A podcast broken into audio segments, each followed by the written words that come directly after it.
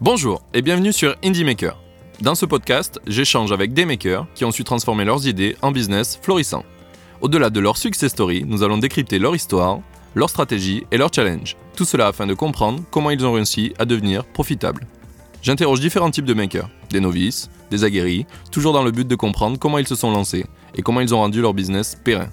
Qui que vous soyez, dans ce podcast, vous apprendra à devenir un indie maker. Et le tout sans se prendre au sérieux.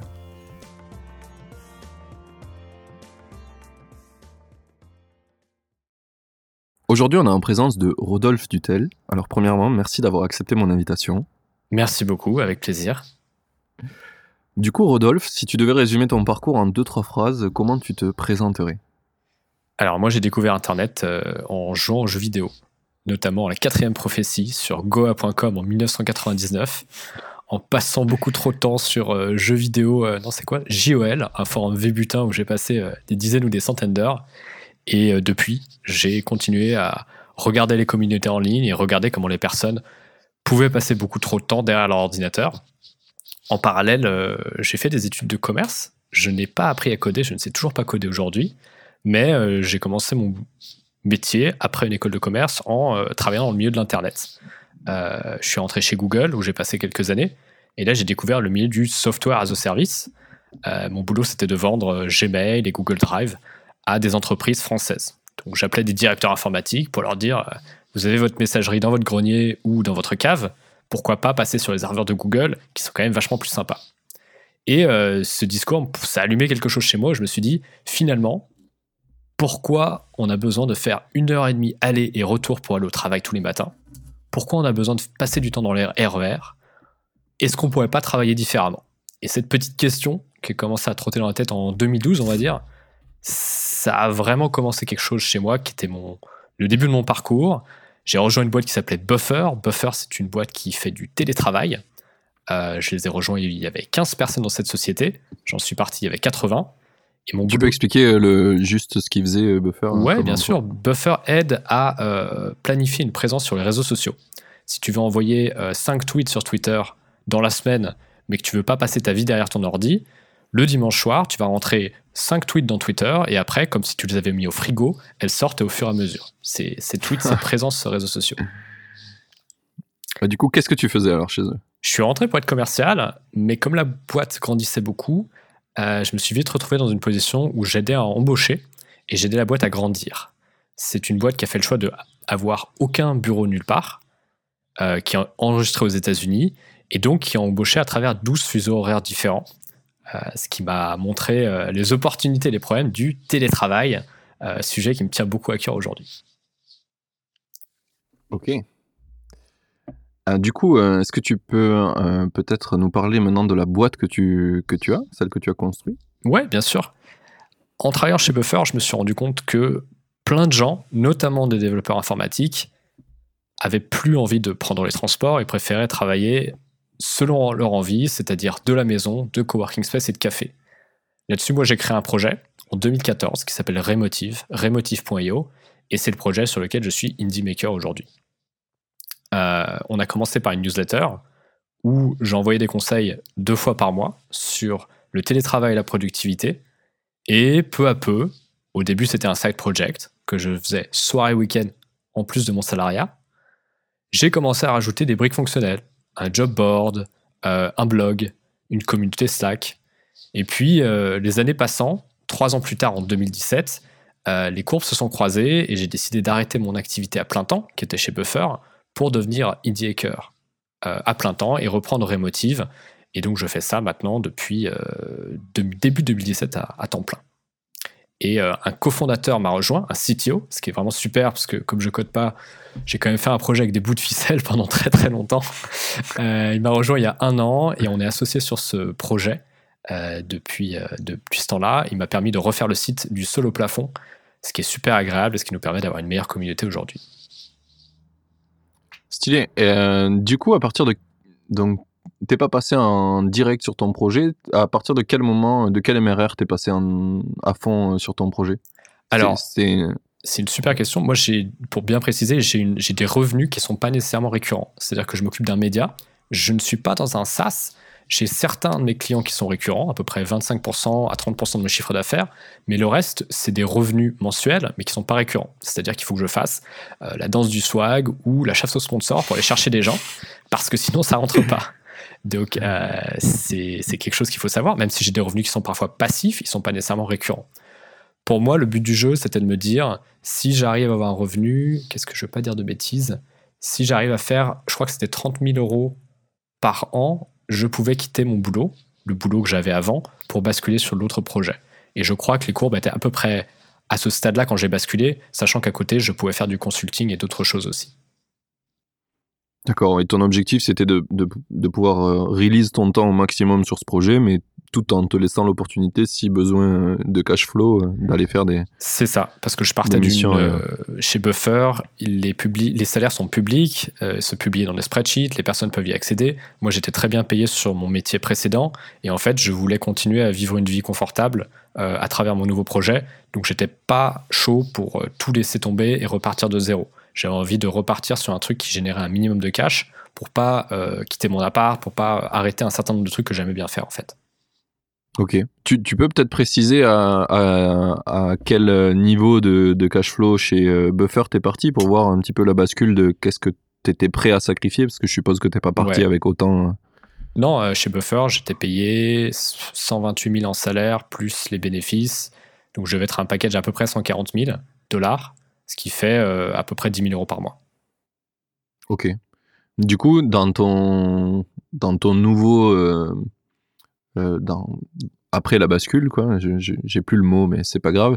Euh, tu avais choisi de, de t'appuyer seulement sur les revenus euh, de Remotive ou, ou, ou, bien utiliser aussi du, du cash que tu avais peut-être mis de côté dans ton taf précédent? Alors déjà, j'avais un rythme de vie qui était bien en dessous de ce que je gagnais. Donc ça, ça m'a aidé aussi à pas avoir une transition qui était trop douloureuse. Et après, comme j'avais eu des demandes de consulting, de faire des discours, de travailler avec, euh, avec des grosses boîtes et des petites boîtes. J'ai fait un peu de conseils sur le côté et je suis pas parti 100% pour Remotive. Euh, ce qu'il faut aussi savoir, c'est pour moi, Remotive, c'est un instrument pour me dégager du temps et que euh, quand j'ai quitté Buffer, le but c'était de faire trois trucs. C'était de faire le projet dont on va parler, mais aussi faire un peu de sous supplémentaire en faisant du conseil et pour terminer le truc, d'écrire un roman qui m'a pris un an et demi à écrire et sur lequel je bossais tous les matins. Donc euh, Remotive, pendant très longtemps, je l'ai bossé, allez, 15 à 20 heures par semaine comme euh, outil financier qui me permet de continuer, tout en sachant que je voulais faire d'autres choses, apprendre d'autres choses, qui me ramenaient pas un radis la plupart du temps, mais qui étaient super intéressants. Ok, tu, peux donner le nom de ton roman comme Ouais, ça, s'appelle La 25N et il est disponible sur Amazon en Kindle ou en paperback. C'est un roman en français d'apprentissage sur le comment bien démissionner et comment partir à l'aventure. Stylé. Donc c'est un, ben, un, roman, hein. c'est pas une œuvre genre les 15 conseils pour faire un truc. Quoi. oui, c'est ok. Euh, ben cool. Du coup, euh, maintenant on peut reprendre sur mes questions euh, de première partie. Donc là actuellement, euh, alors c'est pas vraiment du MRR, mais t'en es où de Remotive sur le, le cash flow? C'est combien tu arrives à dégager par, par mois? Ouais. Et du coup, euh, est-ce que vous payez tous les deux avec le CTO Alors, mon CTO, il est à mi-temps. Il est, il développeur back-end et il a un client principal. Donc, euh, lui, il est à mi-temps. Moi, je suis à plein temps sur le projet. Euh, par mois, on doit être en moyenne sur du 10 000 euros. Entre 10 et 11 000 euros de chiffre d'affaires par mois. 80% effectué à l'étranger, à peu près un tiers en récurrent, avec des beaux mois, avec des mois beaucoup plus calmes. Le mois de décembre et juillet, par exemple, c'est des mois plus calmes pour nous. Euh, avec une tendance qui augmente. Il euh, faut savoir qu'on a doublé l'année dernière, parce qu'on passait d'un petit projet à quelque chose d'un peu plus gros. Donc, euh, on a vocation à faire un truc qu'on aime bien, mais ça ne nous empêche pas de faire des choses à côté. Moi, ça ne m'empêche pas de pouvoir, par exemple, facturer d'autres trucs si je veux, ou bosser sur du projet. Ok. c'est intéressant. Et, donc là, tu en es à combien de temps de vie de ton projet? Rappelle-nous les. On a ouvert. Moi, j'ai commencé le projet en side project, soir et week-end, en septembre 2014. Euh, je suis, j'ai démissionné de mon travail en janvier 2017 et on a vraiment commencé à deux associés à plein temps, genre faire le truc sérieusement en janvier 2019. Et là, on parle en mars 2020.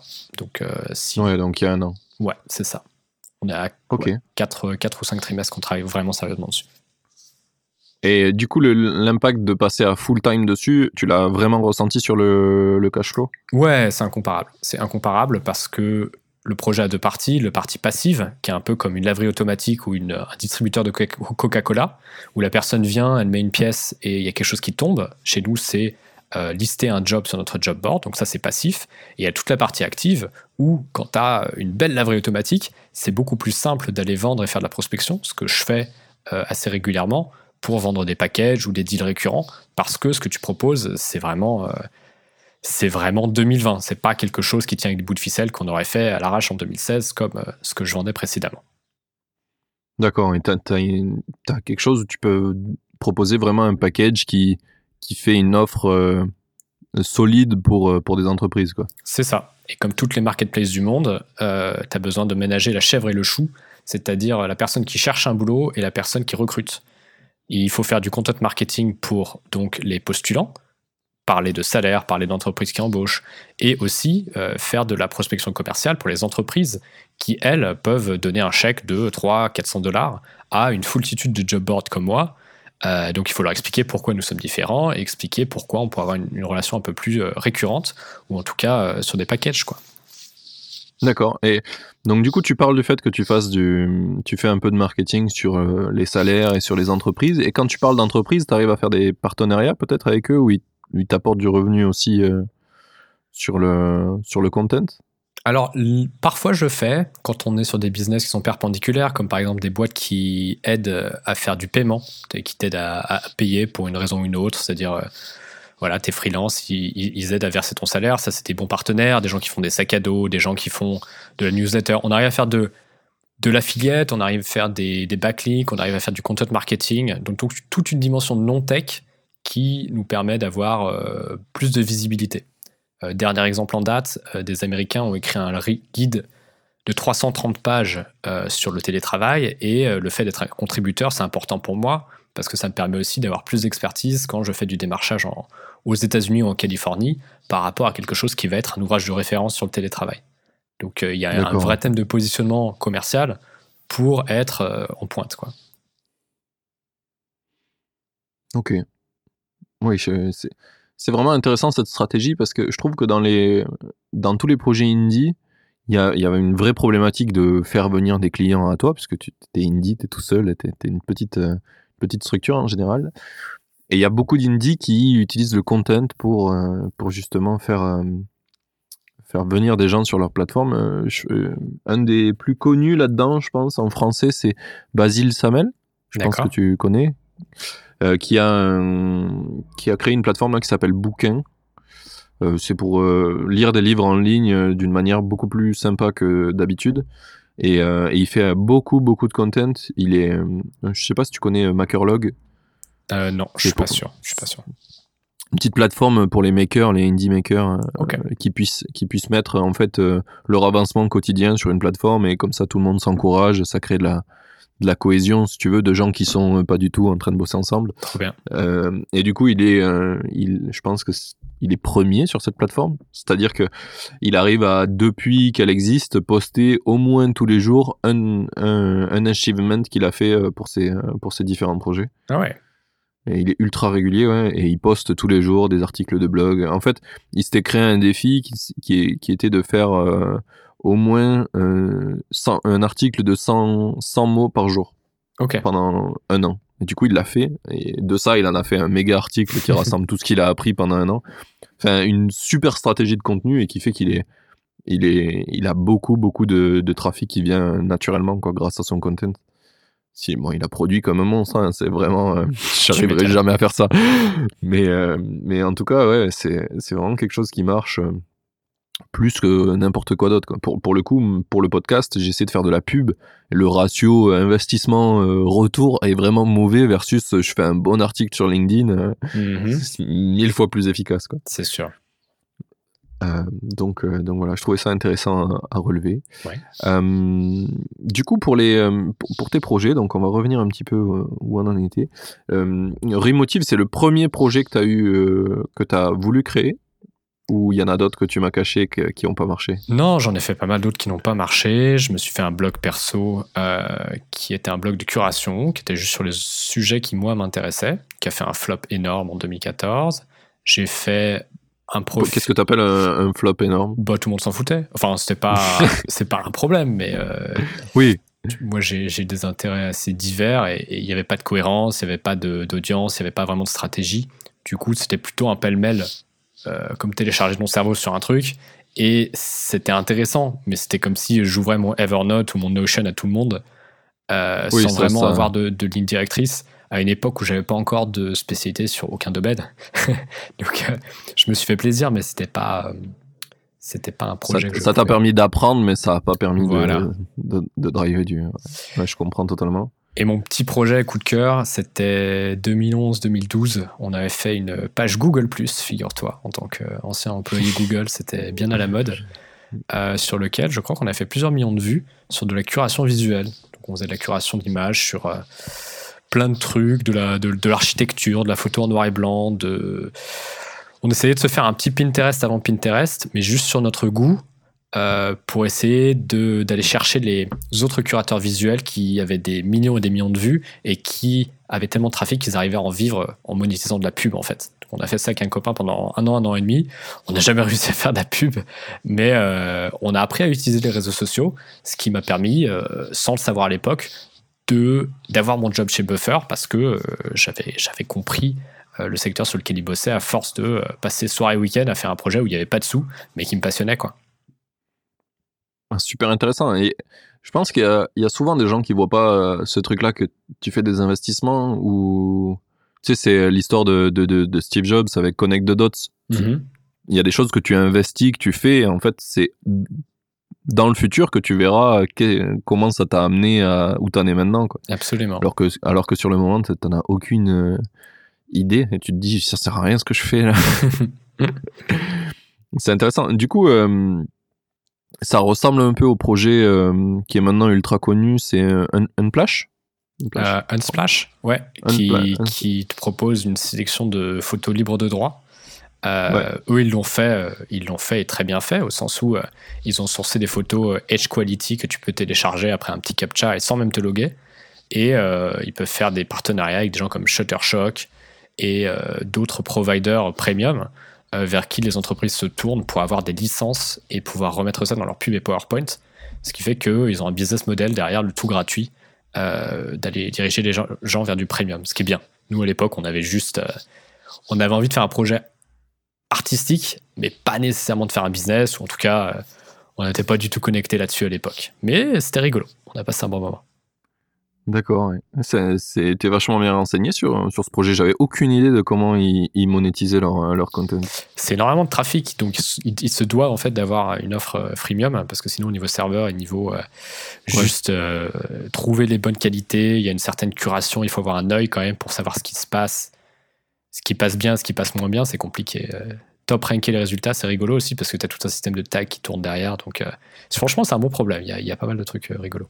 Ouais, clairement. clairement. C'est que c'est un des, un des outils qui fait qu'un des projets que j'ai fait euh, permet de fonctionner, même s'il n'y a pas beaucoup d'utilisateurs. J'ai fait une petite app parce que, si tu veux, je trouvais que c'était super chiant de trouver des citations sais, genre, il y a plein de petits euh, trucs que t'offres à Noël, là, qui te donnent une citation par jour, des trucs comme ça. Mhm. Sauf que j'avais pas envie que ça soit du papier. Euh, enfin, je, trouvais ça nul. et dans, dans, les applications, et toutes les applications qu'il y avait, c'était blindé de pubs, l'interface était horrible, t'avais 10 000. Euh, enfin, c'est genre, vu que c'est tout simple, l'idée, en fait, ils ont complexifié l'application parce que, je sais pas, ils se disent que faire une application avec juste une feature, ouais. c'est le l'ego de développeur, sûrement. Du coup, je me suis fait une application comme ça qui permet d'avoir une, euh, une citation et euh, je me suis dit, bon, on va pas juste mettre une citation, on va mettre un fond d'écran. Du coup, avec les, citations, avec les citations, je trouve des tags et, euh, et je mets les tags dans un draw et ça récupère une image. Du coup, j'ai une image jolie avec une citation. En général, c'est à peu près assorti. Donc et ce service m'a trop, m'a trop aidé quoi, pour ça. Sympa. Mais gratuit, pareil, je, je l'utilise et aucun API, API. Ouais, ouais voilà, c'est ça, juste par API. Ça marche plutôt bien. C'est même pas une API, en plus tu peux tout faire avec l'URL. Dans l'URL, tu peux mettre les tags à la race, t'as ah, même pas besoin d'avoir un truc. un truc vraiment formaté euh, ou de, de, demander des droits, quoi. Juste avec une URL, ça marche. c'est totalement fou. Je trouve ce service beaucoup trop bien. Bon, eh ben après avoir fait l'éloge de Indra, on va pouvoir un peu continuer. Euh, donc du coup, tu nous as dit euh, ton, ton, revenu actuel. ce que j'aimerais savoir maintenant, c'est un peu c'est quoi ton objectif avec, avec Remotive et où tu veux aller? Ouais, écoute, c'est un projet d'indépendance Remotive toujours, au sens où, euh, idéalement, j'aimerais avoir plus de business récurrent, j'aimerais continuer à diversifier un maximum. Diversifier un maximum, ça veut dire avoir du B2C au niveau de ma communauté et des cours en ligne que je fais, et du B2B au niveau des offres d'emploi et parfois des euh, publicités en display slash newsletter que j'offre. Euh, le but étant de monter avec la vague du télétravail. Euh, maintenant, on fait du contenu depuis 2014, donc on a un petit peu d'avance par rapport à d'autres, mais on est beaucoup à parler du même sujet, surtout en ce moment euh, par ces temps troublés. Et donc, le but du jeu de Remotive, ce serait d'arriver à à peu près 200-250 000 euros par an de chiffre d'affaires. Ça, ce serait vraiment très très stylé. Et en fait, d'avoir le contrôle de notre temps plutôt qu'une croissance explosive. Moi, ce qui m'intéresse, c'est d'avoir la flexibilité de pouvoir faire d'autres choses y compris, euh, comme j'expliquais tout à l'heure, des choses qui n'ont rien à voir avec le business, euh, beaucoup plus que monter le prochain Facebook, ce qui m'intéresse pas du tout. Euh, j'ai eu la chance de pouvoir être un manager avec une équipe jusqu'à 4 personnes. Je pense que c'est une expérience, si ça intéresse les personnes, qu'il faut pouvoir tenter. Je suis content de l'avoir eu. Après, moi, j'ai pas vocation à devenir une personne qui embauche beaucoup, un manager et quelqu'un qui va être beaucoup dans la gestion des personnes. Donc, j'ai envie de construire quelque chose d'assez automatisé, assez diversifié, qui continue à targeter des anglophones. On est à 90% de business en dehors de France aujourd'hui. On est, tout est fait en anglais. Euh, j'aimerais bien développer notre API payant qu'on commence à monétiser aussi. Donc j'ai plein de petits projets pour passer en gros de, si on fait une bonne année, de 120, 140 000 à, 200 000. Quoi. L'API que tu fais, c'est euh, juste pour permettre euh, via API de poster des, des jobs? Alors, on a une API de lecture qui permet aux autres job boards de voir les jobs qu'on display et de rebalancer chez nous, en fait. C'est-à-dire que quand tu cliques sur postuler, tu reviens sur Emotive. Donc ça, c'est la première chose qu'on propose. Et ça, on va pouvoir le monétiser de, plusieurs manières différentes, je pense. Euh, et la deuxième petite partie des mais c'est plus un gris-gris, c'est dire que si tu as un logiciel de recrutement, les plus gros étant Greenhouse, Lever et euh, Workable, tu peux prendre l'URL de ce listing, le mettre directement dans notre plateforme et ça te permet de le pré-remplir les champs afin de le promouvoir chez nous. Donc, tu n'as pas besoin de copier-coller tous tes champs et faire une offre depuis zéro, comme si tu faisais sur le Bon Coin une offre depuis zéro. Tu peux pré-remplir à, euh, mettons, 90% euh, le listing qui est fait chez nous. Stylé. Avec des intégrations d'amont, on est devenu partenaire chez Greenhouse officiel, par exemple. Euh, donc, du coup, maintenant, on a accès à, plus de features développeurs qui nous permettent dans leur, directement dans le back-office des logiciels de recrutement.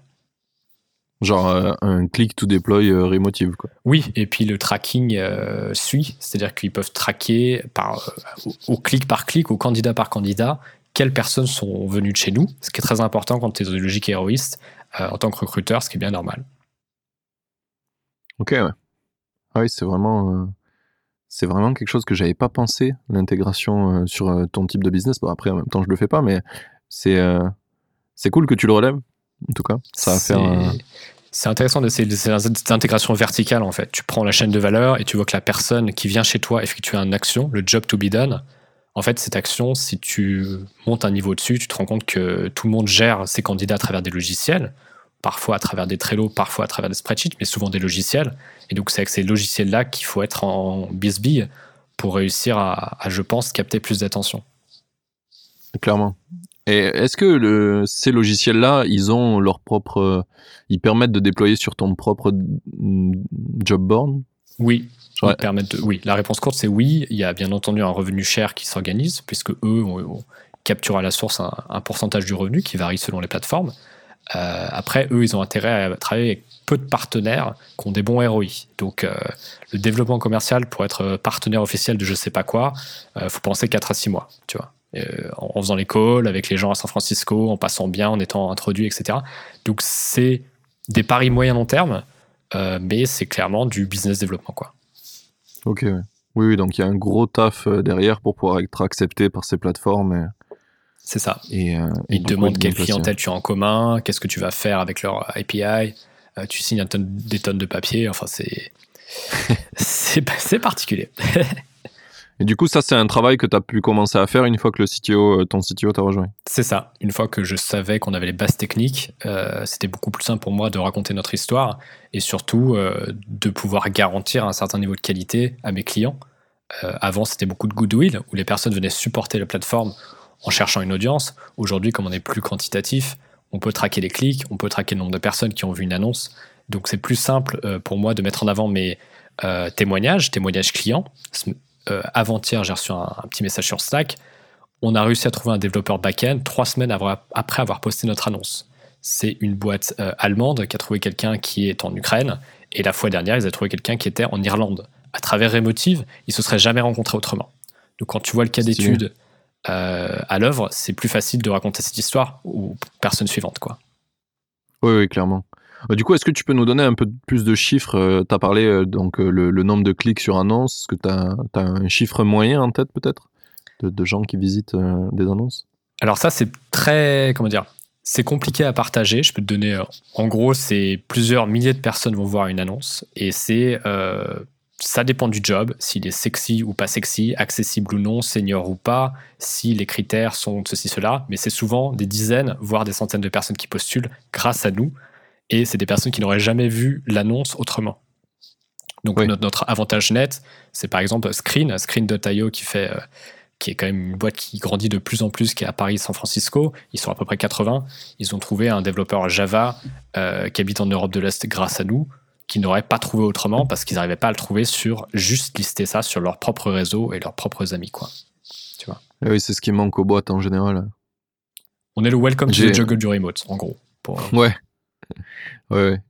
Mais c'est intéressant euh, ce, ce point de vue-là parce que c'est quelque chose que j'ai vu euh, dans une boîte chez qui j'ai bossé, peut-être que tu connais, qui s'appelle Toucan Touco. oui, Euh, et du coup, là-bas, en fait, ils, ont un- ils font un énorme taf de, de network euh, de développeurs. En gros, ils font beaucoup d'événements, ils, sont, ils hébergent pas mal d'événements sur Paris. Alors, je sais pas trop comment ils vont faire maintenant avec, euh, avec l'épidémie actuelle, mais, euh, mais en tout cas, ils, ils créent un énorme réseau justement pour pas avoir ce, ce problème-là de, ben, en fait, on a, on, on a tapé dans tous les gens qu'on connaît, Ouais. il y a plus personne, comment on fait maintenant, quoi? c'est ce que j'entends beaucoup au téléphone avec euh, notamment des dirigeants de FinTech qui se disent qu'ils payent plus que le marché.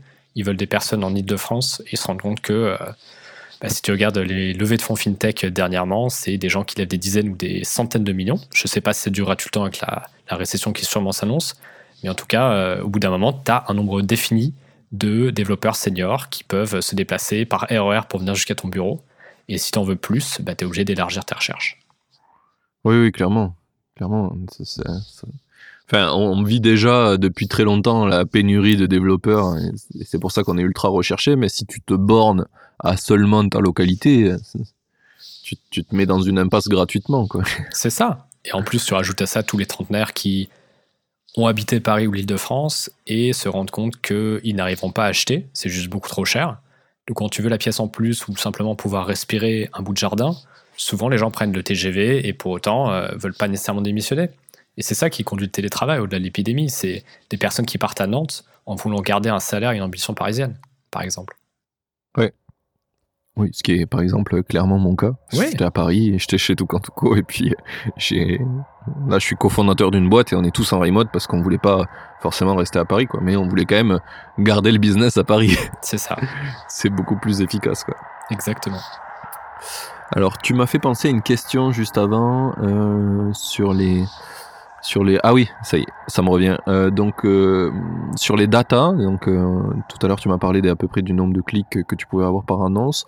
Et euh, et t'as amené le sujet de en trois semaines on a trouvé une on a trouvé notre euh, chaussure à notre pied quoi. Mhm. donc est-ce que est-ce que tu as de la data sur ça? Euh, grâce à toi en général c'est quoi la moyenne de temps de, de pour recruter? Est-ce que c'est un bon chiffre à, à déjà regarder? Et est-ce que tu l'as en tête? Alors en fait, le, petit secret du milieu du recrutement, c'est que tu sais jamais d'où viendra le prochain candidat, la prochaine candidate. Si tu travailles en France typiquement, tu vas aller euh, travailler chez, avec HireSuite par exemple, qui va te proposer euh, de trouver un développeur ou une développeuse et tu veux les payer jusqu'à 10% de du salaire de la première année ou peut-être même plus. Donc tu peux payer 5, 10 000 euros pour recruter une personne. Nous, aujourd'hui, on ne peut pas quantifier ni garantir que tu vas trouver quelqu'un d'important avec nous. On est juste un moyen supplémentaire de euh, diffuser une offre. Parce que euh, parfois, ils vont voir une offre sur un site, par exemple Welcome to Jungle, ensuite ils vont la voir chez moi, et ça va faire qu'ils vont penser à la boîte, et deux semaines plus tard, au milieu de nulle part, ils vont voir un tweet avec la boîte et ils vont postuler directement chez la boîte. Donc moi, mon ROI direct, il est quasiment indémontrable, sauf si la personne dit je n'ai vu votre offre que chez Remotive, j'ai postulé grâce à eux et c'est grâce à eux que je suis là, ce qui m'arrive parfois. Mais très souvent, ce qu'on arrive à faire, c'est euh, attirer 10, 20, 30, 40 personnes qui vont avoir connaissance de la boîte. Et peut-être que je vais attirer un marketeur vers une société lambda qui a une offre d'ingénieur qui est disponible. Mais ce marketeur, il va rester en contact avec la boîte et quand l'offre de marketeuse se sera ouverte deux mois plus tard, eh ben, ayant fait la connexion, quelque part, cette personne viendra parce que j'aurai réussi à faire connaître la boîte. Tu vois ce que je veux dire? C'est l'heure de la pause. J'en profite pour te rappeler de noter le podcast et si tu souhaites m'aider à l'améliorer, mets un commentaire car je les prends tous en compte. Dernière chose, si tu connais des makers que tu aimerais voir dans le podcast, va sur indiemaker.fr, tu pourras voter pour ceux que tu voudrais voir et ne t'inquiète pas, si un maker est absent de cette liste, tu peux toujours l'ajouter toi-même. On reprend, c'est parti. Oui, euh, en gros, tu, as le même impact euh, qu'un réseau social ou, ou tu fais de l'écho, mais t'es pas, tu, peux pas être persuadé que la source vient de toi ou que c'est ça. être persuadé que la source vient de toi aujourd'hui, selon le marché du recrutement du développeur parisien, ça veut dire euh, garantir généralement 20 à 25% du salaire de la première année d'une personne. Donc pour un développeur à 60 000 euros, ça c'est une certitude qui coûte 12 000 euros. Tu vois. Donc comme moi je fais des offres d'emploi euh, entre 300 et 500 euros selon les, prestations et la TVA. Je me place en porte-voix, en microphone, en amplificateur, mais je ne peux pas aller sur les garanties, ni même les, ce qu'on appelle Service Level Agreement, qui te dit si tu n'as pas trouvé en trois semaines, je te rembourse, parce que je ne prends pas 12 000 euros. D'accord. Oui, tu n'es pas du tout placé sur le marché, ok. C'est ça. Donc on est souvent complémentaires et très souvent des boîtes parlent à des chasseurs de tête, parlent à leur réseau, par exemple le réseau eFounders, The Family, etc. Et en parallèle, parce que c'est des compétences qui sont dures à trouver, ils viennent nous voir pour qu'une personne émerge d'Aix-en-Provence, du Portugal, d'Ukraine ou d'autres endroits où ils n'auraient jamais cherché autrement. D'accord. Alors, c'est une question qui me taraude, puisque depuis tout à l'heure, tu parles de, des gens qui arrivent à recruter, euh, donc les Allemands qui sont arrivés à recruter en Ukraine. Quand ils font ça, ils se basent sur un salaire euh, allemand parce que la boîte est allemande ou alors euh, ukrainien parce que la personne est en Ukraine? Ça, c'est la question à un million de sesterces. Euh, chacun, chacun a une décision différente par rapport à ça. Il y a des gens qui vont dire je paye la même chose partout. Peu importe où tu es, je te paye la même chose partout. Ça, c'est les gens de basecamp.com, par exemple. Jason Fried et DHH. Il y a des gens qui disent on va voir où tu habites et selon où tu habites, on va ajuster ta paye. Ça, c'est les gens de chez Buffer, par exemple. Et tu as des gens qui disent ben, moi, je suis capitaliste, on va jouer le marché donc je vais te dire que je vais te payer parmi les meilleurs de ta ville. Si tu es à Kiev en Ukraine, je vais te payer parmi les meilleurs Ukrainiens. Mais par contre, évidemment, il y aura une différence entre le ou la meilleure à Kiev, le ou la meilleure à Paris. Donc tu as trois écoles et chaque boîte pense différemment. Moi, j'ai ma petite opinion, mais je vois que mes clients font chacun leur truc pour des raisons économiques et puis pour des raisons euh, de préférence aussi. Ok. Et est-ce que ce, ce, choix, euh, tu vois que ça a un impact sur la capacité à recruter? Bah, Les marchés ne sont pas tendus comment dire, les marchés ne sont pas aussi tendus dans toutes les géographies. Ce que je veux dire par là, c'est que si une boîte américaine basée à San Francisco cherche une personne qui a de l'expérience dans la Silicon Valley et est américain ou américaine, tu es obligé de payer un développeur, même junior, entre 80 et 150 000 dollars. Par contre, si cette même startup se dit je suis d'accord pour augmenter mon pool de candidats et avoir une personne qui va nous venir d'Asie ou d'Europe de l'Est, généralement, ils vont offrir un petit peu moins, sachant qu'il y aura le challenge supplémentaire de euh, du décalage horaire et peut-être aussi des barrières culturelles ou de langage si la personne n'a pas travaillé avec les Silicon Valley avant. Ouais.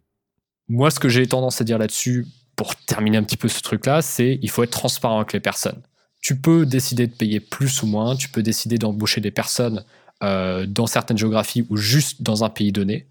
L'important dans tout ça, c'est que ce soit clair pour tout le monde. C'est pas qu'il y ait une personne qui soit dans son coin en disant est-ce que l'autre à côté de moi il gagne trois fois plus que moi? Parce que là, tu donnes euh, la prochaine fois que la personne, les personnes feront euh, une retraite d'entreprise, chacun va boire trois bières et au bout de trois bières, tout le monde se dit son salaire. Donc il faut pas qu'il y ait un loup et pour pas qu'il y ait de loup, il faut être transparent.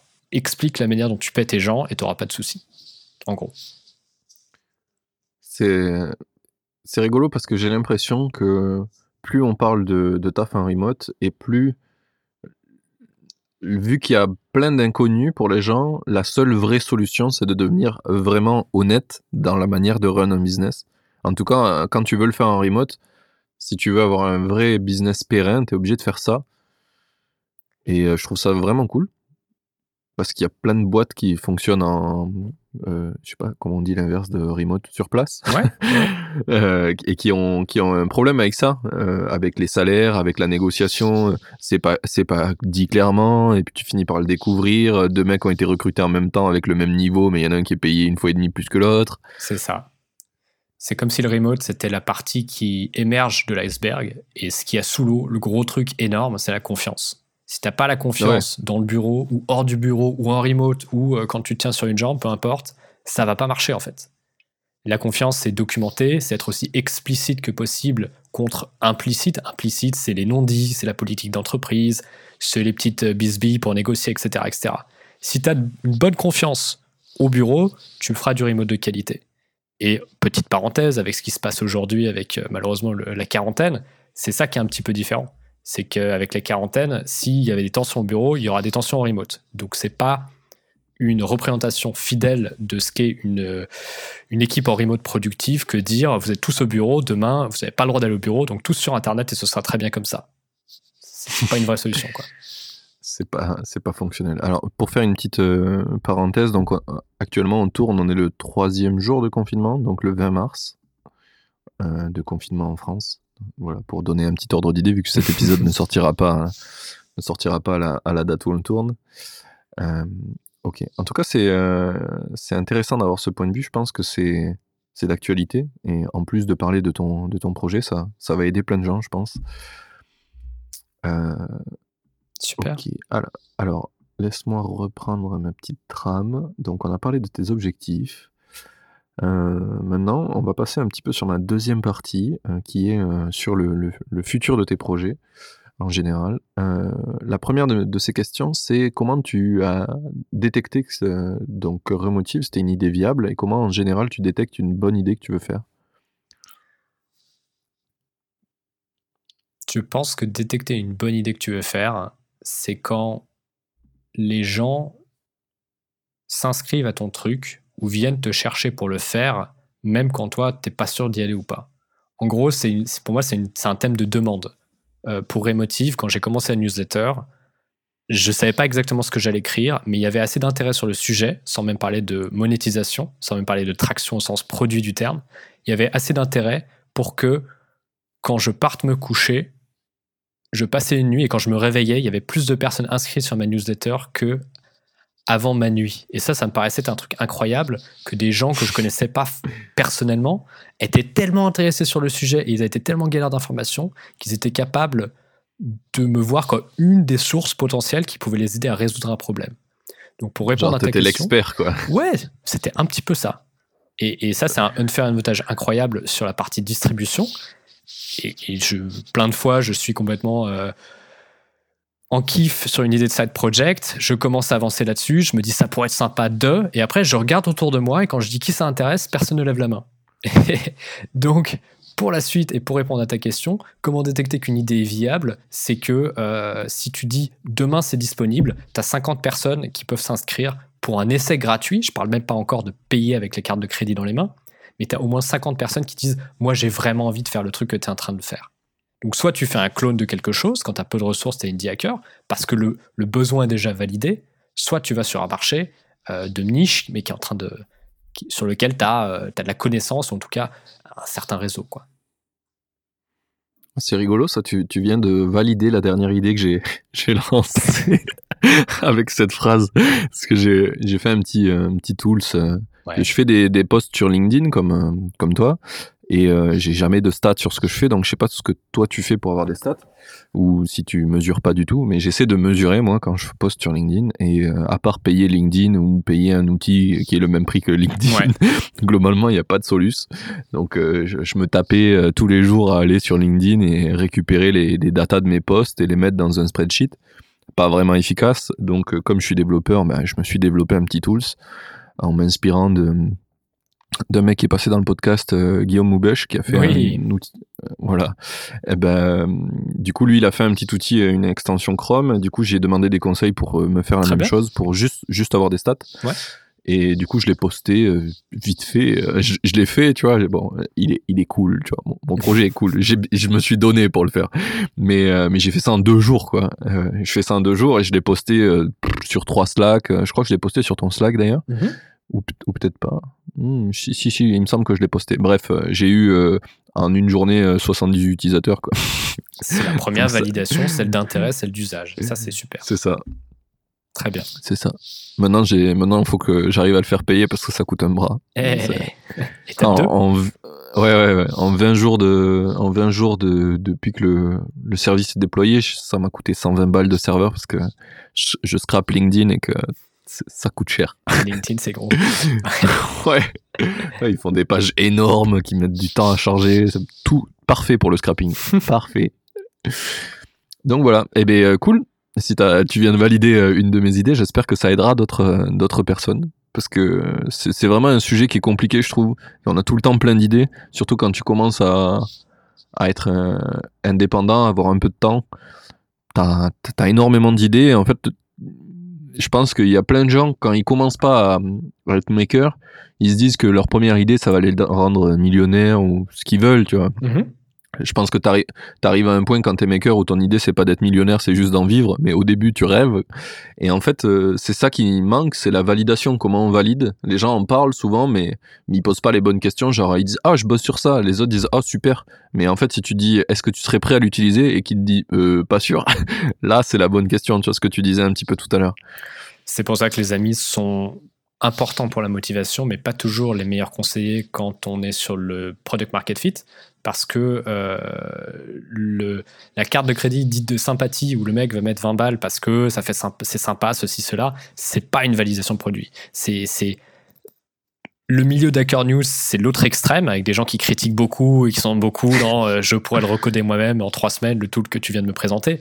Mais il faut trouver le juste milieu. Il faut trouver euh, une espèce de, comme tu l'as fait, le poster dans des Slack, aller sur Twitter, aller trouver des communautés où des personnes se disent pourquoi pas. D'ailleurs, si tu suis Guillaume, euh, tu as vu que les Facebook groupes sont des très bonnes communautés, ou en tout cas sous niche pour certains sujets. Et si tu arrives à intéresser un certain nombre de personnes, il y a des belles choses à faire euh, quand tu vas voir euh, les personnes qui pourraient payer pour. Quoi. Clairement. Et Guillaume Moubèche, d'ailleurs, a une stratégie de content aussi absolument folle. Hein. C'est. Clairement, ils, font, ils, font, un très bon travail. en, plus d'utiliser son propre produit qui l'aide énormément à diffuser encore mieux son message, c'est. Je pense qu'en plus, quand tu es, es, ton propre client, c'est génial. C'est génial parce que tu, tu, fais avancer grave ton produit, quoi. C'est ça. J'ai même vu des indie makers. Je crois que c'est la personne qui fait Pigeon CRM, qui est un CRM personnel, qui a décidé de payer pour son propre SaaS. Comme ça, si ah son propre SaaS n'est pas assez bien, il arrête de se payer lui-même. Tu vois, ça te montre le niveau d'utilisation personnelle de ton propre produit. Quoi. Tu te paies et tes clients, et si t'en as marre, tu te vires toi-même. Pigeon CRM. Euh, alors, en plus, c'est rigolo comme nom. Ouais, c'est pas mal. C'est, ça claque plus en anglais, on va pas se mentir, mais. oui, oui, oui. Clairement, chez nous, les pigeons, c'est, c'est pas la bonne. C'est, c'est, pas la bonne, le bon nom, mais c'est en tout cas, en tout cas assez cool. Je viens de le noter dans les, dans les liens, parce que du coup, dans chaque épisode, je mets des liens vers tous les sujets qu'on a parlé. Super. En, espérant un jour peut-être les, les monétiser. Qui sait? Ah, euh, eh ben on va pouvoir reprendre sur nos sur nos petites suites de questions. On a, t'as bien répondu, je pense, et on a bien dérivé sur ce sur cette idée-là. Toujours. Euh, donc actuellement, est-ce que tu as d'autres side projects? Est-ce que tu m'as parlé du livre que tu as écrit, donc c'était un de tes side projects. Est-ce que tu en as d'autres?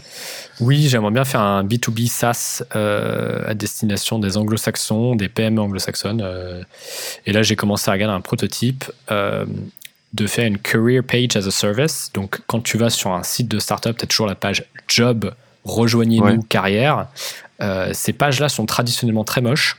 En France, Welcome to Jungle fait un travail correct, puisqu'ils envoient des photographes et des vidéastes dans tes bureaux pour faire quelque chose. Mais ça coûte cher et les boîtes en remote ou juste les boîtes non francophones n'en bénéficient pas.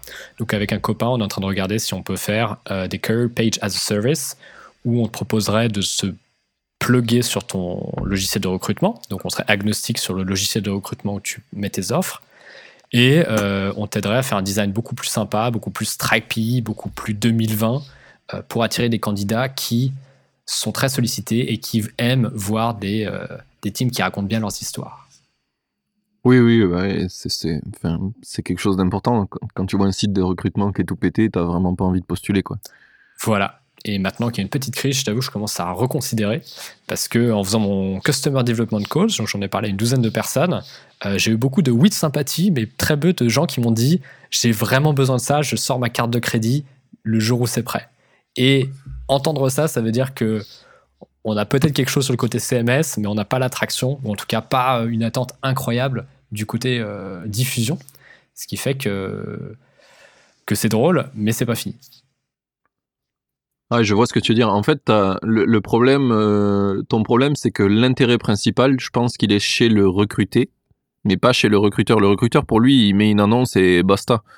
Et en fait, il comprend pas, il se met pas à la place de celui qui veut recruter c'est dommage parce que par exemple, quand tu vois Welcome to the Jungle, tu vois bien que l'intérêt, c'est quand même d'avoir euh, un site qui claque. Quoi. Tout le monde veut, veut trouver son job sur Welcome to the Jungle plutôt qu'un autre truc parce que ça, c'est la présentation, elle est bien faite, t'as des vidéos, t'as des photos. Enfin, la vraie super cool. Quoi. Exactement. La question qu'on se posait, c'est est-ce que tu peux gérer les RH comme le marketing? C'est-à-dire, est-ce que tu peux, en poussant dans une analogie Indie Maker, est-ce que tu peux avoir une landing page spécialisée pour le recrutement plutôt qu'avoir une landing page spécialisée pour le produit en euh, ayant euh, de l'actualité, comme une newsletter à laquelle tu peux t'abonner, ou juste du contenu plus régulier qui te permettent de comprendre exactement à travers des vidéos, des blog posts, des témoignages d'employés et te projeter dans l'entreprise en tant que collaborateur.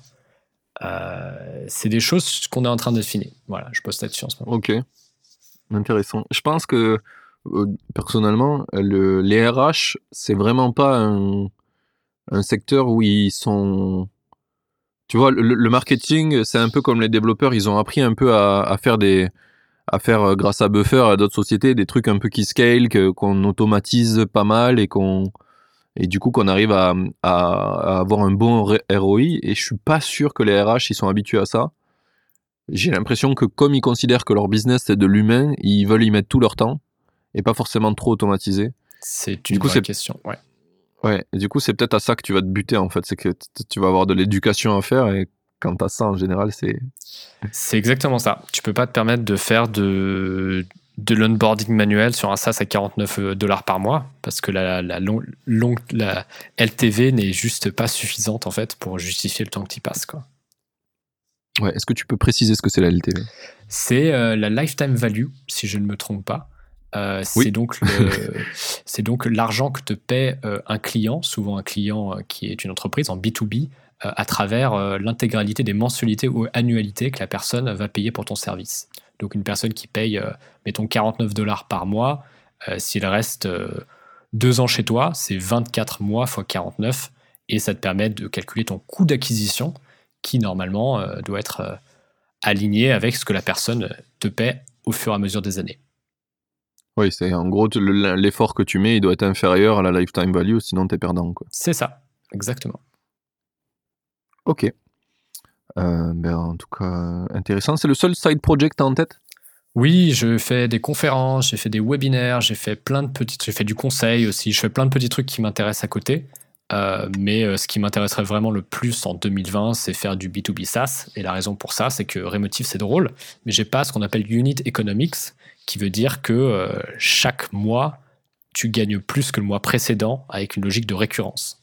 Et cette logique de récurrence que j'ai eue dans mes anciens métiers, notamment chez Buffer et chez Google, c'est quelque chose qui me manque parce que ça permet de faire sereinement, comme nos amis de, de comme Guillaume par exemple, de l'Emist, euh, du content marketing, parce que ton ROI est plus intéressant quand tu sais que euh, tu as déjà une base de clients récurrentes qui sont là, même si parfois ils s'en vont, ils churn. c'est beaucoup plus simple de ou en tout cas beaucoup plus sympathique de prévoir tes coûts quand tu es plus en dents de scie, comme je le suis aujourd'hui avec mon modèle de média, avec mon modèle de publication. Ok. Et du coup, pourquoi tu ce, projet, c'est un side project et c'est pas intégré dans, dans l'offre de Remotive Parce que je pense que c'est important de de pas tout avoir sous le même chapeau. C'est-à-dire que pour moi, Remotive, c'est un truc, et là, je me dis que j'aimerais bien avoir plusieurs trucs en parallèle. Ça me permet de travailler avec plusieurs personnes différentes, et puis ça me permet de sortir de cette niche très intéressante qui est le remote, euh, où il y a plein de choses, mais ce qu'on appelle le Total Addressable Market, le nombre d'entreprises qui sont dans ta niche, la niche que je sers aujourd'hui, elle est de plusieurs milliers d'entreprises.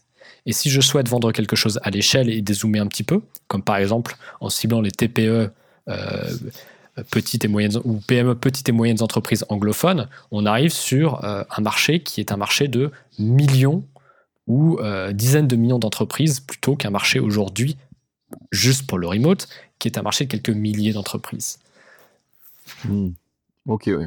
Oui, ça te permet de t'ouvrir à plus de à plus de potentiels clients. Quoi. Après, les deux, les Remotif peut être utilisé en levier de l'autre projet, donc il y a toujours des synergies si tu veux. Et je ferme pas ça non plus. Mais je pense qu'il faut pas être trop sectaire non plus sur les sujets. Et la diversification, c'est aussi d'être sur des sujets où tu as, as, du levier, tu as du network, mais tu n'es pas toujours sur euh, qu'un seul sujet, je pense. Enfin, je vois comme ça. Mais je pense que donc t'as pas encore écouté l'épisode avec Guillaume, mais je te conseillerais de l'écouter où euh, justement il parle de ça. Euh, il essaie de lui de faire un, empire. Il appelle ça sa, société mère, c'est l'empire. Oui. Et, du coup, il fait plein de petits projets qui viennent euh, nourrir sa galaxie de projets, quoi, chacun les uns les autres. Donc avec des, des leviers. pour pour cross sales quoi et je pense que effectivement ce que, ce que l'idée que tu es en train de pousser ça va te permettre de faire ça aussi quoi Potentiellement, ouais, potentiellement. C'est vrai qu'ils font, ils font des, ils font des services assez complémentaires, assez intéressants. Euh, puis c'est aussi malin de le faire sous des noms différents parce qu'il y a des, aussi des, des use cases qui sont différents. Euh, L'Empod, c'est un projet plus risqué que, que d'autres projets, par exemple. Donc c'est intéressant de le voir que c'est pas exactement la même marque parce que quand tu travailles, et je l'ai vécu en bossant chez Buffer, ce qui est une boîte d'API en fait, qui est construite sur Twitter, sur LinkedIn, sur Facebook et Google, euh, s'il y a une relation avec un de ces providers qui tombe, euh, c'est un peu compliqué. Donc c'est intéressant aussi de diversifier avec des boîtes filles, enfin une logique euh, boîte mère en haut et boîte fille en bas, parce que ça permet d'avoir des, vases étanches légalement. Ouais. Il y a eu. Dans l'histoire de Buffer, il y a eu un truc comme ça, Avec Instagram, à un moment, il permettait de, de poster direct Buffer, je crois. Et ça a été fermé, non, les accès? Alors Instagram, c'était après que je sois parti. Moi, j'ai été sur des conversations où il y a eu euh, des conversations où, par exemple, euh, certains sites que je ne pourrais pas citer du coup euh, proposaient de rendre leur API payant, mais payant, genre on est vendredi, lundi matin, l'API devient payant, ce qui fait que le business model ne tenait plus la route. On a eu de la chance, on est resté dans ce qu'on appelle grandfather, c'est-à-dire on a eu l'ancien deal qui permettait aux entreprises de l'utiliser gratuitement, ce service-là, parce que si ça devenait payant, payant tout d'un coup, on n'aurait pas pu le business tenait plus la route, quoi, tout simplement. Ouais. C'est. C'est vraiment un truc euh, compliqué ça. J'ai en tête, euh, il y a une entreprise française comme ça qui a dû euh, fermer du jour au lendemain. Je pense que tu connais App Gratis. App Gratis. Le nom me dit quelque chose, mais je me souviens plus exactement. C'était une application sur l'App Store qui permettait chaque jour, tu allais dessus et il y avait une application gratuite du jour. Tu avais un code promo, je crois, qui était automatiquement appliqué quand tu cliquais dessus, ça t'ouvrait le store et ça, tu pouvais la télécharger. Mhm. Et euh, c'était un Français qui faisait ça. ils sont, ils, sont passés de 0 à 60 employés, je crois, en un an et demi, truc de ouf. Et euh, dès qu'Apple a vu qu'ils existaient, ils ont dit, hum, hum, ça, ça enfreint nos règles, ça. Et ils ont enlevé l'app. Genre, du coup, dur, fin des, fin des jeux, ouais. Fin des jeux. De, depuis, je suis euh, le, le fondateurs de cette boîte sur LinkedIn et ils ont créé un autre, une autre boîte depuis parce qu'ils avaient engrangé pas mal de cash donc ils ont pu rebondir mais c'était tendu quoi. Ok. C'était, c'était vraiment euh, très très chaud. Je comprends. C'est, c'est ouf le, en ligne les, les, interconnexions que tu peux faire et des fois tu te rends pas compte à quel point tu te rends dépendant l'un de l'autre et ouais si la dépendance, euh, si celui qui te, qui te provide du, du, service, il dit Ah, je suis plus d'accord, c'est tendu. C'est ça. La plateforme te permet de monter très vite, mais tu peux aussi redescendre euh, aussi vite. c'est voilà, c'est pour ça que Shopify marche bien contre Amazon aussi, c'est que les vendeurs aiment se diversifier. et voilà, et pourquoi il y a plein de gens qui font leurs projets en nom propre à côté de, de plugins Shopify ou d'autres trucs qui sont vraiment dans des marketplaces. Quoi. Mm. Plutôt bon, plutôt euh, intéressant comme sujet. Alors, est-ce qu'on peut reprendre sur ma petite trame euh, Donc, on a parlé de tes side projects. Donc, euh, une dernière question sur ton, ton side project. tu alloues combien de temps en général par semaine pour, pour, pour tester une nouvelle idée? Par exemple, là. Side project, j'essaie de faire un jour et demi à deux jours par semaine sur six semaines à peu près. Si après ce temps-là, j'ai pas une idée claire de savoir si ça vaut le coup de passer à mi-temps ou euh, ça vaut le coup d'accélérer, généralement, c'est que l'idée n'est pas assez, euh, pas assez chouette ou m'excite pas assez pour aller plus loin. Ok. Le résultat, en général, de, six semaines de, taf comme ça, c'est quoi? Tu as fait une landing, tu as, appelé des gens, tu as eu un résultat? C'est ça. Alors moi, j'explore euh, d'un point de vue plutôt commercial et plutôt customer, plutôt, enfin, parler avec des, des, clients potentiels. Je fais pas vraiment, enfin, je peux faire une landing page sur Card, c'est des trucs que je fais, ou sur London qui me permet aussi de faire une landing page. Mais le, gros du travail, c'est de voir si, si les gens achèteraient. Est-ce qu'il y a assez d'intérêt pour ne pas avoir éduqué le marché? Est-ce qu'il y a assez d'intérêt pour que les gens, il y ait une cinquantaine de personnes, comme on disait tout à l'heure, qui euh, seraient prêts à faire le trial? S'ils sont pas prêts à faire l'essai gratuit, ça va être la croix et la bannière pour faire la conversion plus tard, sachant que j'ai déjà ma crédibilité personnelle et mon réseau sur la table qui est pas immense, mais qui est suffisant pour que les gens aient de la bonne volonté envers mes nouveaux projets. Donc ça me permet d'ouvrir un certain nombre de portes. Est-ce que c'est quelque chose aussi qui te freine à essayer certains trucs, ta, crédibilité actuelle? Moi, j'ai très peu de. Je crois pas avoir énormément d'ego là-dessus parce que j'aime bien recommencer des trucs de zéro. Donc j'aime bien, euh, tu vois, j'avais jamais écrit un bouquin, je suis parti de zéro, euh, j'avais jamais fait de, de petits projets comme Remotive, je suis parti de zéro, j'ai appris plein de métiers en fait, un petit peu différents. Donc je pense pas que ça me freine. Moi, je pense que j'ai la chance de, raconter plein de trucs sur LinkedIn et Twitter, notamment. Donc j'ai pas mal de gens qui sont prêts à écouter ce que j'ai à dire, même s'ils sont pas forcément d'accord. Donc je peux recommencer de zéro et repartir sur un autre truc. Ça me ça m'avantage plus que ça me désavantage, je crois. Ok. Ok. Euh, ben, je, je, trouve que tu as de la chance de pas vivre le, le, côté négatif de ah maintenant il y a plein de gens qui m'écoutent, j'ai une audience, je peux pas je peux pas faire n'importe quoi. Tu je, pense que c'est cool que tu ne sois pas euh, spécialisé, que tu, même si tu parles beaucoup de remote, tu parles de beaucoup de sujets.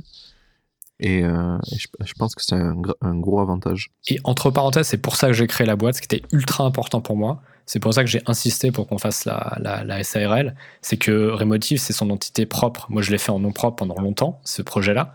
Et je voulais vraiment que ce soit une identité propre qui puisse être. Euh, revendable, qui puisse être modifiable, où il peut se passer plein de trucs, mais c'est plus que le projet que je porte, c'est le projet qu'on porte, c'est un des projets que je porte. Donc maintenant, ça me permet de prendre un peu de distance par rapport à ça et pas de confondre mon identité sur le truc que je fais.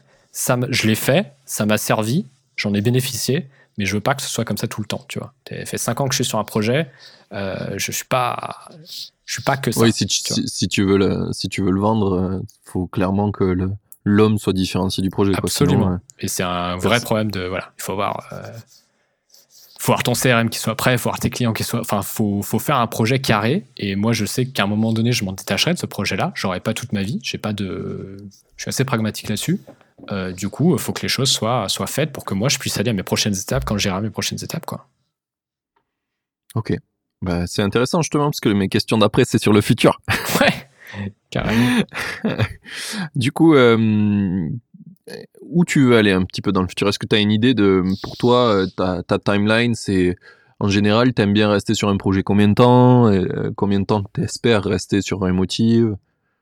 En fait, moi, j'ai vraiment un thème de lifestyle. C'est, enfin, le, projet, c'est le lifestyle. Le lifestyle, c'est pouvoir dire, si je fais bien mon truc, j'ai aucun call récurrent par semaine, j'ai aucune obligation d'être quelque part à une heure donnée, je gagne assez pour faire mes trucs, c'est-à-dire mes coups de la vie, plus mettre un peu de côté, et je fais des trucs intéressants avec des personnes que j'aime bien. Ça, c'est le projet de base. Aujourd'hui, Remotive, c'est un outil qui me permet de faire ça. Demain, à travers d'autres side projects ou d'autres manières de monétiser euh, mon activité ou mes autres trucs, il se peut qu'un autre projet prenne le pas. Et pour arriver à cette transition-là, il va peut-être falloir que je passe six mois, un an, un an et demi à être vraiment la tête dans le sac, à bosser à fond, avant d'avoir un autre truc qui me permettra de refaire ça. Mais moi, ce qui me plaît vraiment dans la vie, dans le futur, et ce que je souhaite faire pour répondre à ta question, c'est d'avoir la flexibilité de mon temps, de ma curiosité, et de faire que ce que je veux quand je veux. Ce qui est pas très, euh, voilà, ce qui marche pas très bien avec gérer une équipe au quotidien, être beaucoup dans l'opérationnel, etc. Donc je vais vers ça, je vais vers ça à fond. Clairement pas. J'ai l'impression que c'est vraiment une dynamique qui a, qui fait écho chez les indie makers, c'est que c'est un peu ça l'idée, quoi. C'est d'arriver à faire un business qui scale plus ou moins seul. Ça dépend, il faut toujours mettre de l'énergie, il hein. n'y a rien euh, à part gagner à l'euro million. mais il euh, n'y a, a, rien qui demande zéro temps, quoi. Mais c'est de pouvoir, euh, demain, tu as décidé de d'apprendre la guitare pendant deux semaines comme un fou furieux, tu peux le faire, quoi. C'est ça. Ça va, ça va t'impacter un petit peu, mais tu, tu vas survivre, quoi. C'est ça. Indie, indie hacker, c'est comme faire du vélo. À partir du moment où tu arrêtes de pédaler, bah, ton vélo il continue, surtout si tu as une pente qui est un peu sympa. Mais euh, si tu touches pas les pédales, au bout d'un moment, tu te casses la gueule. quoi. Donc il faut remettre, il faut remettre au bout parce que tes compétiteurs ils avancent, parce que le goût du marché il change. Donc c'est jamais quelque chose qui est figé. Et ça, moi j'aime bien travailler. C'est juste que si je travaille parmi mes propres, parmi, avec mes propres critères, je suis quand même vachement plus heureux au quotidien que faire un truc un peu. Euh, un truc ok, mais pour d'autres personnes où j'y crois moyen, où ça me convient pas comme rythme. quoi. Oui, oui, voilà, un truc où tu es obligé de dire, OK, là, je prends des vacances pour m'arrêter, pour faire un projet, alors que tu aimerais aussi pouvoir juste arrêter pour faire d'autres trucs. C'est ça. C'est ça. Si tu décorrèles euh, ton effort de ton l'input de l'output, c'est-à-dire euh, l'effort que tu mets de la thune que tu sors, euh, je pense que tu es pas mal. Ouais. Clairement, c'est ce que j'aimerais arriver à atteindre. Ouais. Et, et plein de indie makers aussi, je pense.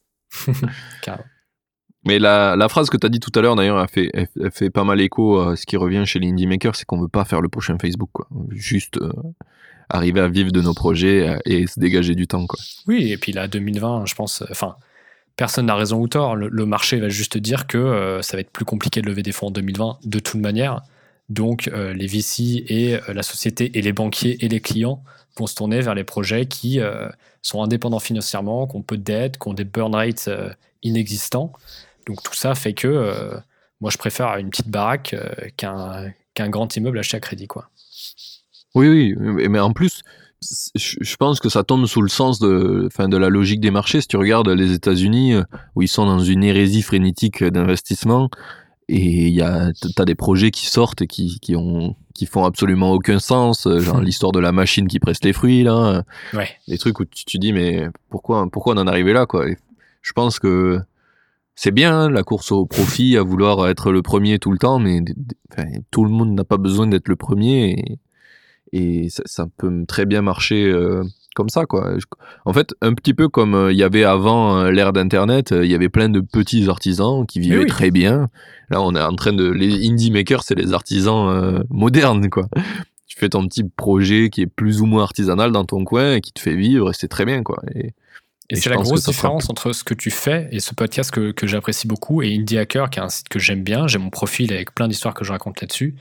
Euh, c'est qu'en France, on n'a pas besoin d'avoir une ambition aussi incroyable. Une personne qui devient Indie Hacker à San Francisco, New York ou même à Austin, Texas, qui est le public anglophone de ce site-là, ils ont besoin de casser la baraque parce que s'ils font pas 100 000 par an, ils peuvent pas vivre, payer leurs factures, faire leur truc. En France, on a une territoire qui est génial, et on parle de la francophonie, donc euh, nos, amis francophones aussi. Et euh, on a le TGV, on a les avantages de la santé, on a l'avantage de l'éducation. Donc c'est plus simple, c'est plus simple quelque part de vendre à ces gens-là et d'habiter ici que faire l'inverse.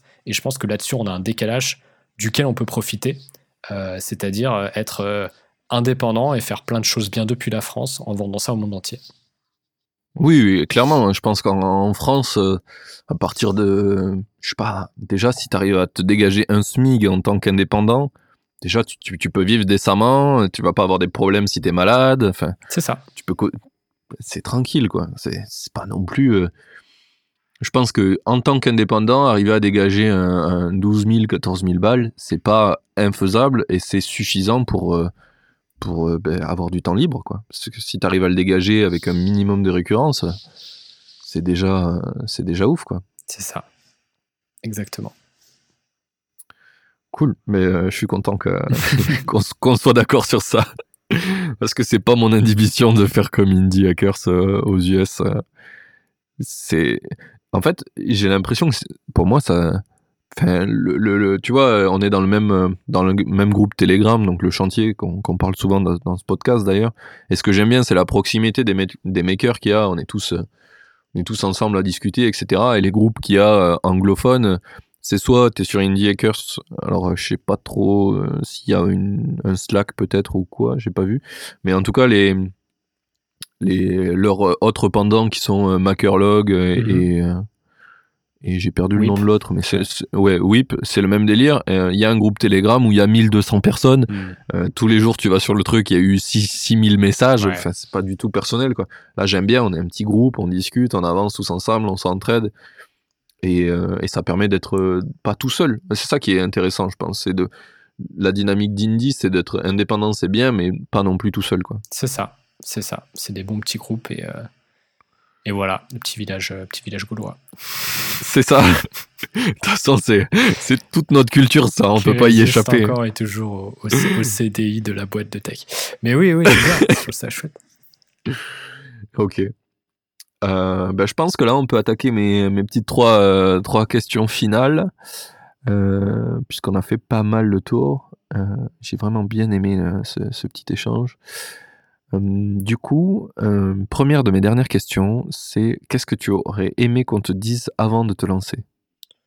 Euh, c'est que tout le monde s'en fout. Tout le monde s'en fout. Je pense que moi, j'avais euh, au début, je me disais ah si j'y vais, ça marche, ça marche pas, ça va être compliqué, etc.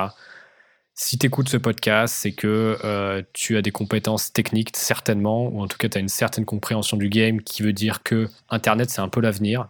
Et si tu as ce bagage ou cette compréhension, tu es très bien équipé pour faire ta carrière de 2020 à 2050. Ça va bien se passer pour toi. Tu peux aller sur Malte, tu peux aller sur Comet, tu peux aller sur plein d'endroits. Tu auras du travail si tu en as besoin ou si tu es en galère. C'est pas un problème. Donc, du coup, que tu lances un petit projet sur les week-ends qui marche, qui marche pas, la réalité, c'est que tout le monde s'en fout, dans le très bon sens du terme, si ça foire, et que euh, il faut essayer un certain nombre de trucs. Tu trouveras sur les ressources qu'on a dit des groupes avec des gens qui cherchent à peu près les mêmes choses que toi.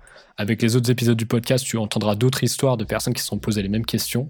Donc du coup, si j'avais pu me donner un conseil à l'époque, c'est il y en a plein qui essayent, il y en a certains qui réussissent, mais en tout cas, tu es vraiment du bon côté de l'histoire professionnelle si tu es en train d'écouter ce podcast et que tu as les compétences techniques pour continuer à construire là-dessus.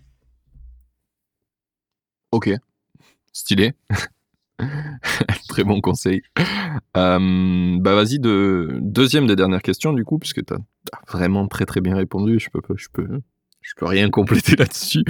Euh, selon toi, c'est qui le prochain invité que je dois faire venir dans ce podcast? Euh, par exemple, l'ami Léo qui fait euh, Hyperping, qui est un bon camarade. Je pense qu'il a plein de choses à raconter. Il a vraiment créé son SaaS depuis zéro.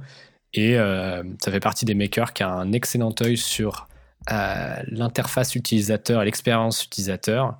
Et c'est assez rare chez les, euh, euh, des personnes qui créent leur premier projet, ou en tout cas qui sont au début de leur truc. Il est jeune, il est bon, il est intéressant. Moi, je vote pour Léo. Bon, j'espère qu'il écoutera cet épisode. Euh, si tu peux lui envoyer un petit message aussi pour lui dire, eh, ça serait bien, parce que pour le moment, il se sent, il a le petit syndrome de l'imposteur, comme on a tous, et du coup, euh, il se sent pas légitime de venir. Donc, donc euh, si vous pouvez lui envoyer du love, tous ceux qui écoutent, et lui dire que ça serait vraiment cool qu'il vienne dans le podcast. Euh, ce que vous pouvez faire, qui est super simple, c'est sur le site de Indie Maker. euh, il dit makers parce que j'ai rajouté un S maintenant. Euh, Il y a Léo, le profil de Léo, vous upvotez, donc pour ça il faut s'inscrire avec l'email, mais c'est juste pour être informé quand l'épisode sort. Upvotez-le et après partagez sur Twitter euh, le fait que vous avez voté, comme ça il se rendra compte que sa- son expérience est vraiment intéressante pour plein de gens et qu'il puisse, euh, puisse venir. Super. Euh, eh bien, écoute, merci. Euh, on en vient à la dernière petite question qui est pour toi. C'est où c'est qu'on envoie les gens qui veulent te suivre, les makers qui veulent te suivre? Alors, je suis, je raconte plein de trucs sur Twitter et sur LinkedIn. Alors sur Twitter, mon nom c'est Rodolphe Dutel, R Dutel. Et sur LinkedIn, pareil, euh, c'est là où je mets la plupart des mises à jour. Si vous voulez entendre plus de détails sur le projet, j'ai tout documenté sur indiehackers.com en anglais.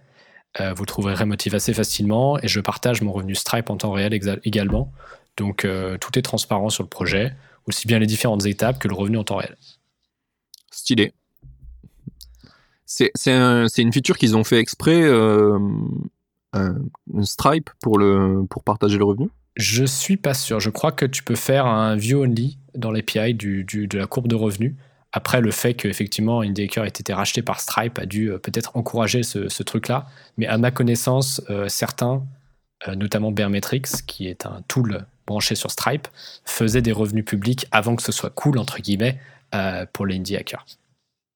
Ok. Ah, je savais pas que ça avait été racheté par, par Stripe et Indie Hackers. Et oui, notre ami Courtland est un salarié de Stripe.com, 35 milliards et, et, plein de bonnes choses dans la besace. Depuis au moins deux ans, à vérifier sur les, données internet, mais au moins deux ah ans. Ouais. Ok. Stylé, je savais pas. Et puis merci pour l'info. Et bah, du coup, on a, on a tout fini. On a tout fini. 1h10 euh, d'enregistrement. Je pense que c'est euh, plutôt cool. Merci d'être venu dans ce. Bah, avec grand plaisir. Merci de m'avoir invité. J'espère que tu as apprécié ce que moi j'ai apprécié. C'était vraiment top. Merci beaucoup. Salut. Bye bye. Ça y est, l'épisode est fini. J'espère que tu as kiffé autant que moi. Merci d'avoir écouté. Merci à l'invité d'avoir pris le temps de venir. Et à dans deux semaines pour le prochain. Belle journée à toi.